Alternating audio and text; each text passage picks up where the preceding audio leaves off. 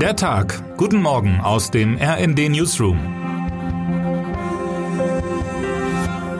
Es ist Sonntag, der 14. August. Dass Länder ihre Hauptstädte auf dem Reißbrett planen, ist kein neues Phänomen. Abuja, Brasilia, Islamabad, die Liste ist lang. Und sie enthält keineswegs nur Entwicklungs- oder Schwellenländer. Auch Australiens Canberra oder die US-Hauptstadt Washington DC sind Planstädte. Dass bei den Planungen die Verhältnisse an Ort und Stelle, der Lebenswert der neuen Städte, nicht immer an erster Stelle der Überlegungen standen, ist ebenfalls nicht untypisch. Washington DC ist das beste Beispiel. Die Stadt entstand um 1800 mitten im Sumpfland am Potomac.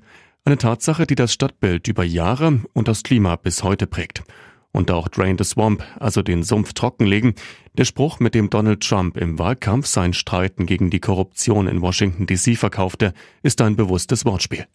Träume eines Pharaos 2.0. Die Hybris, mit der Ägyptens Präsident Abdel Fattah al-Sisi gerade seine neue Hauptstadt plant, scheint aber unübertroffen. Mehr als 60 Milliarden Euro soll die geplante 6,5 Millionen Stadt mitten in der Wüste vor Kairo kosten. 663 Krankenhäuser, 1250 Moscheen, 2000 Schulen, 40.000 Hotelzimmer, 1,1 Millionen Wohnungen. Dazu ein Disney-Freizeitpark, viermal so groß wie der in Kalifornien und ein internationaler Flughafen, größer als London Heathrow. Die Stadtteile verbinden soll ein Park, doppelt so groß wie New Yorks Central Park, dazu ein künstlicher Fluss, 35 Kilometer lang, obwohl weit und breit keine natürliche Wasserquelle vorhanden ist. Ausländische Besucherinnen und Besucher sind auf der Riesenbaustelle unerwünscht, wie Patrick Hoffmann feststellen musste. Ein kurzer Spaziergang im geplanten Regierungsviertel wird je gestoppt von einem Mann in dunklem Anzug und mit schwarzer Sonnenbrille. Dennoch gelingt Hoffmann eine eindrückliche Beschreibung des Großprojekts im Wüstensand, bei dem unklar ist, wer dort überhaupt leben soll. Jeder dritte Ägypter lebt von weniger als einem Dollar am Tag. Die anvisierten Wohnungspreise sind für einen großen Teil der Bevölkerung unerreichbar. Das Geld für die neue Hauptstadt kommt übrigens zu großen Teilen aus China und es ist nicht mal das einzige Großprojekt Ägyptens. Gesetzesbruch und doch kein Schaden.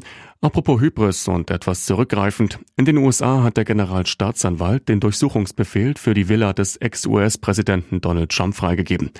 Auch die Klassifizierung der bei Trump gefundenen Dokumente ist öffentlich einsehbar.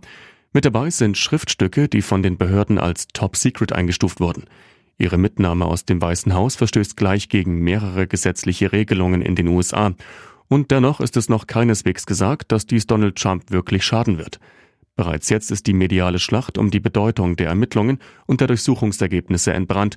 Es wäre nicht das erste Mal, dass Fakten in der öffentlichen Wahrnehmung nur eine untergeordnete Rolle spielen, gerade in den USA und gerade wenn Donald Trump involviert ist.